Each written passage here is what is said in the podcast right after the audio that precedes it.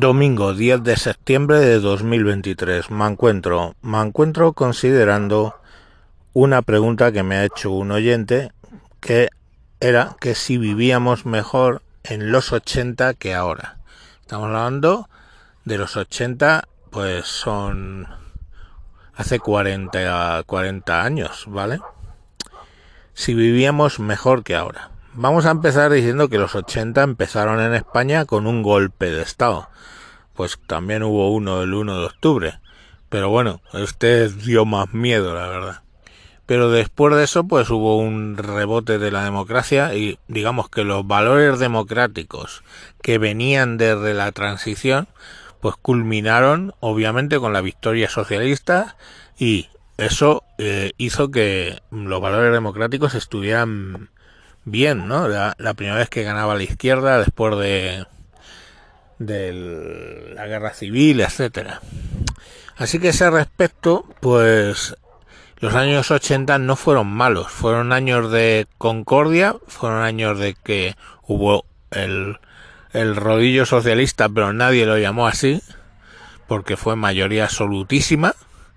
Y bueno, pues eh, a nivel político fueron bastante estables. ¿Eh? ya digo, después de que ganara Felipe González. En el caso de de la industria, el país, como le iba, pues precisamente eh, entramos en la Unión Europea y para ello tuvimos que hacer una reconversión industrial brutal. Eh, eso es un eufemismo, no hubo reconversión, lo que hubo fue desmontar todas las industrias de España en favor sobre todo de las alemanas, y bueno, pues eh, desmontamos todos los astilleros, los altos hornos, o sea, básicamente destruimos eso, destruimos nuestra industria. Eh, seguimos sin industria, 40 años después, con lo cual ahí ni mejor ni peor. Eh, digamos que lo que tenemos ahora, que es un país de camareros, con todo mi respeto para los camareros que, que bueno, pues son una muy respetable profesión, pues bueno, nosotros nos hemos convertido en un país de camareros y nos convertimos en ese país de camareros en los años 80. Entonces, pues estamos como estábamos. Lo que sí es que hemos empeorado, yo creo, porque teníamos una industria en los 80 que hemos procedido a desmontar y no hemos montado nada en contra. Eh, en lo personal, ¿Se vivía mejor, peor? Pues mira, os voy a decir una cosa. El problema es que en estos 40 años han cambiado las expectativas. Mi expectativa en los años 80, en el año 86, terminé la, vamos, empecé a trabajar, 86-87. Mi expectativa era conseguir dinero para independizarme, irme a vivir solo, ¿eh? Y bueno, más adelante pues buscar a una mujer, casarme, etcétera. Tener un trabajo. No me planteaba cosas que se plantean ahora los jóvenes, lo siento. Es así, los jóvenes de esa edad, yo tenía veintipocos años. Eh, pues vivir experiencias, visitar no sé qué, eh, tonturas, yo lo siento, o sea, no necesitábamos el último teléfono, no necesitábamos redes sociales, no aparentábamos. A ese respecto, yo creo que estábamos mejor. Era más fácil comprarse una casa en los 80 que en el 2020, que en los 20. Eh, agarraros, ¿tenéis un sitio para agarraros por ahí? No, no, no. O sea, de hecho, pues yo tenía un sueldo bajísimo y pues me fui apuntando a cosas para poder apuntándome a, el plan 18.000, el plan de demanda insatisfecha, a vivienda social para poder tener mi primera casa. Eso mismo puedes hacer ahora. Pues hombre, de entrada la vivienda social mm, parece que no, no interesa. Y bueno, pero lo peor de todo es que ya eso no es una prioridad de los jóvenes. O sea, tú le preguntas y dices, sí, sí, es que no podemos vivir si no es con nuestros padres. No, en realidad es que tú quieres vivir con tus padres. Ya lo dije en un capítulo anterior, tenemos un montón de inmigrantes que viven. Aquí no tenían padres y están viviendo en casas. ¿Y cómo lo hacen? Pues coño, se juntan tres amigos y alquilan una casa, cada uno una habitación. Que lo queréis llamar piso patera, no llega a ser un piso patera, sino son más familias que habitaciones, ¿vale? Pero bueno, tres amigos, pues tres estudiantes pueden, o sea, tres trabajadores jóvenes pueden hacerlo. Igual que, que eso, yo, yo tenía un primo que se vino desde Sevilla y joder, la verdad es que la primera vez que vi su casa pues era un poco deprimente lo deshecha que estaba. Pero él tenía ahí una habitación. Pues lo mismo se puede hacer ahora que se podía hacer en los 80. Entonces, bueno, el problema es que se han cambiado las prioridades. Y ahora, ¿cómo quiere un joven independizarse? De verdad lo digo. Pues quiere independizarse teniendo dos televisiones, eh, por supuesto Netflix, HBO, Disney Plus, eh, la, la, la Xbox con el Xbox Live para poder jugar sus partiditas, línea a tope de fibra óptica, una casa y todo eso lo quieren pagar con el sueldo de mil euros o mil y pico de los miliburistas. Pues claro, cuando yo era miliburista, en, los, en, la década de los 80, es que había un montón de cosas que sabíamos que no íbamos a tener. Entonces yo empecé pagando la letra del piso, pero tenía poquísimos muebles, pocas cosas para comer, no podía comer fuera, todo este rollo de ahora de, ala, vamos a comer fuera, vamos a cenar fuera, un día sí, otro también, y si no lo pides, eso no lo hacíamos. Íbamos al mercado y comprábamos, y comprábamos lo más barato posible para poder cocinar, porque para cocinar para uno, pues era poca cantidad, la verdad. Y el piso, pues no era muy grande, eran 56 metros, ¿vale? Pero para una persona, pues estaba muy bien, tenía su baño, su cocina, su salón, y sus dos habitaciones. Y estaba de fábula. A mí me encantaba ese piso, la verdad. Entonces, eh, bueno, pues ahora además quieren que el piso tenga 120 metros cuadrados para una persona. Pues no, no puede ser. No podía ser en los 80 y no puede ser ahora. Entonces, ya os digo que el problema no es tanto ese, sino que han cambiado las prioridades. Dice, hay un paro juvenil del 50%. Ya os he contado mi hijo y su novia se pusieron a buscar trabajo eh, el lunes y el martes ya lo tenían. Y están, eh, la chica empieza eh, la semana que viene ya a servir hamburguesas en una hamburguesería, el Five Guys, y mi hijo entra el día 21, solo por las tardes, y les pagan un dinero. Tío, ¿cómo lo han hecho? ¿Cómo lo han hecho? Porque han cogido un trabajo.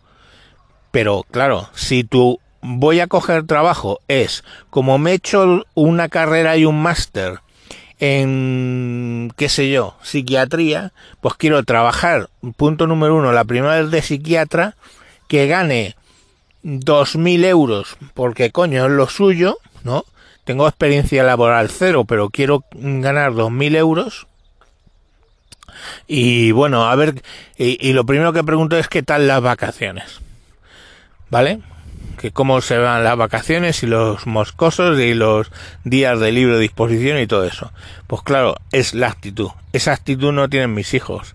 Ya os digo, hijos de una mujer ¿eh?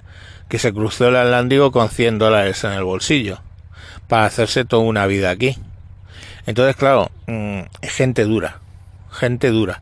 Y que coge el trabajo, que ese niño que está en el 50% de los que no trabajan, no ha querido porque no es que haya tenido mucha suerte, no, es que ha ido y ha dicho tal, y dice, sí, sí, empieza la semana que viene, a la chica la semana que viene, y al otro el 21. Pero claro, saben lo que van a ganar solo por la tarde. Pero bueno, está el salario mínimo, ahora lo han puesto en mil no sé cuántos, ¿no? Pues ahí tienen para, está, está ganando el salario mínimo. Eh, él lo tiene muy claro, mi hijo. Dice, yo quiero este, estos dos medios salarios para poder seguir estudiando y si es posible cogernos una habitación para irnos a vivir juntos. Una habitación. A lo mejor les da, porque vivimos fuera de la capital, les da para una casita pequeña. Pero, joder, lo primero que es trabajar. Y trabajar pueden. Entonces, yo sé. Y luego lo último quería comentar sería la vida de los niños en los 80 y en los 2020. Hombre, los niños en los 80 pues estábamos en la calle, vamos, estaban yo, ya os digo que me pilló, pues en el 86 tenía 19, ¿no? Pues mmm, no muy pequeño, pero vamos, se hacía, la vida de los niños era la calle, la calle. Ahora, la eh, ahora los niños no les queremos dejar salir a la calle. Era peor la calle de entonces, o sea, era peor, es peor la calle de ahora que la de entonces. Pues hombre, yo vivía en el cinturón rojo. En los 80 estaba la epidemia de la heroína en España. Eh, veíamos a los zombies andar. Aquello era como, o sea, el parque de la Luche, con que donde vivía, era como un capítulo de The Walking Dead. Gente andando, medio drogada, drogada, vamos, que no entendía, alguno, gente en el suelo con las jeringuillas en los brazos, eh, pues nuestra madre nos dejaba salir ahí a jugar. Ahora decirme si en una zona de trabajadores pasa eso, hoy por hoy, que yo creo que no, pero los niños no salen a jugar y es más, ni se nos ocurría dejarles salir a jugar, no sé muy bien por qué. Entonces los niños la pasan con la tablet, con la televisión, con el internet, con el PC, con toda esa mierda. Y bueno, pues pierden salir al campo, escuchar los pajaritos. Yo a la mía, pues trato, a la mía pequeña, trato de sacarla, que vea, y tú, ella va caminando y dice, esos son ortigas, no se tocan, estos son derechos, esto es romero, esto es cicuta, esto es un cardo mariano, y te sabe distinguir las cosas. Y los pájaros, una urraca, un gorrión, un, aguilucho, un azor, un, lo que sea, es capaz de, de verlo, ¿no? Procuro educarla así, pero no lo normal. Entonces lo normal, pues los niños, yo creo que ahora eh, creo que lo pasan peor, ¿vale? Eso Creo que sería así. El sexo. Pues hombre, el sexo en los 80. Teníamos la epidemia del SIDA. Por supuesto, había sexo que te cagas, pero con condón. Eh, ahora hay sexo que te cagas. De hecho, desde más jóvenes, hay que decir que éramos un poco tolais y hasta los 16, 17 no espabilábamos. Ahora con 14 ya una niña sabe latín. Es lo que hay. Eh, pero bueno, y ahora ni siquiera tienen la puta cabeza de usar un condón. Entonces hay embarazos que se resuelven con abortos. Cosa que en los 80 pues era bastante más difícil. Distinto. Eh, yo qué sé, es que no sé qué queréis que os compare más. Yo viví los dos los dos periodos, los, los 80 y los 2020. Todo ese razonamiento de que ningún tiempo pasado fue mejor, pues no es cierto, ¿no? Tú dile eso de que ningún tiempo pasado fue mejor a los romanos de la Roma clásica, que en cuestión de 200 años se convirtió aquello en la Alta Edad Media, donde había una pobredumbre cultural brutal y una pobredumbre en general brutal, donde les arrasaron los pueblos eh, germánicos, etcétera, etcétera, etcétera. Pues eh, evidentemente ese que vivía en la Alta Edad Media no podía decir, no, no, es que este tiempo es mejor que el anterior. Entonces sí, efectivamente, las cosas pueden ir a peor ¿vale? Y aparentemente en Occidente están yendo a peor por muchas situaciones, ¿no? Se están desmontando muchos empleos con la inteligencia artificial y con otras automatizaciones. Está entrando para el trabajo que quedaría, que es bajo. Está entrando mucha eh, inmigración, mucha inmigración que no vienen a trabajar, que se dedican a zascandilear, valores de toda la vida de Occidente se están poniendo en cuestión, en vez de una serie de tonterías del género. Por cierto, hablemos del género. En los 80 había homosexuales, había lesbianas, había travestis. Ahí tenéis a Viviana Anderson, alias Manolo, pues vivió en la década de los 80 su florecimiento como mujer. Eh, lo que no se daba es tanto bombo, ¿vale? Efectivamente sí que había más persecución de los gays por temas de extrema derecha, sobre todo al principio de los 80, porque lógicamente este país estaba cambiando y había grupos de extrema derecha, pero enseguida ganó el PSOE y veíamos las fotos de Susana Estrada enseñando una teta al lado del alcalde de Madrid. Eso no lo hemos visto últimamente, ¿verdad? O sea que había, en mi opinión particular, como un liberalismo más grande para todo. Ahora tienes que pensar qué es lo que dices. Y, cuidado con lo que dices porque te pueden cancelar o te pueden hacer ahí una torta como un pan. Yo qué sé. La música. Pues no idealicemos, ¿eh?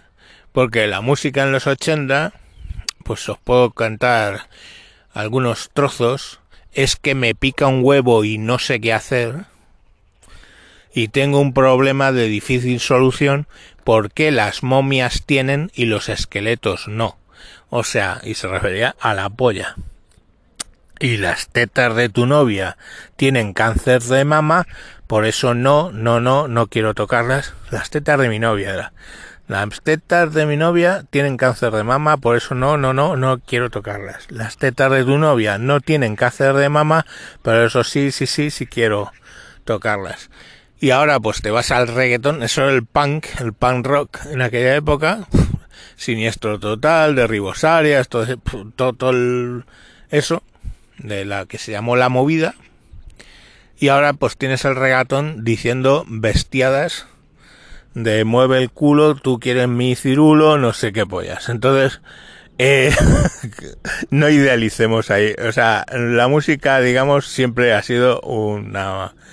La música, desde que dejó la música clásica, todo fue el pop, la aparición del pop rock, pues ha sido todo un cambio y las letras pues son las que hay. Y te escandalizan, lo que es cierto que ahora te escandalizan y antiguamente, pues decía, bueno, joder, en un programa de niños pusieron, es, eh, me gusta ser una puta de las vulpes, en un programa de niños. Y pues bueno, no se escandalizó nadie.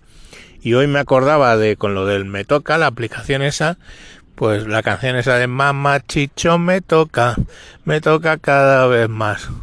En Telecinco las mamachichos y salían ahí enseñando una teta por las por la noche. Y bien, pues pues es lo que hay, ¿no? Pero se escandalizaba quién? La iglesia. Oh, no, gente muy casposa. Ahora los que se escandalizan del sexo y de que hables abiertamente de las cosas y, pues es la izquierda. Entonces digo, joder, ¿estás de la izquierda? que de toda la vida de Dios, yo lo he dicho, en los 80 pasaba así. Las de izquierda no follaban. Las de izquierda, eh, compañeros, sí, sí, bu, va, va, pero no follaban. Las que follaban eran de derechas, sobre todo con los de izquierdas, o sea, mujeres de derechas, sobre todo con tíos de izquierda, que encima tenía el morbo de que era un pecado y luego se lo iban a tener que confesar. Entonces, bueno, pues era distinto.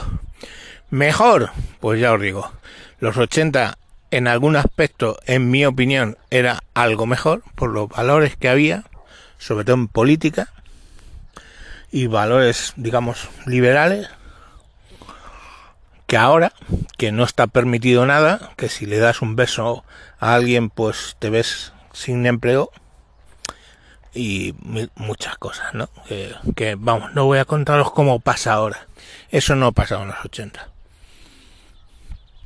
obviamente hay cosas tremendas. O sea, este teléfono que yo tengo en la mano y estoy grabando, en mi puta vida en los 80 se me ocurriría grabar un podcast que van a escuchar, pues ahora están en unos 600 personas por capítulo, pues eso obviamente no pasaba.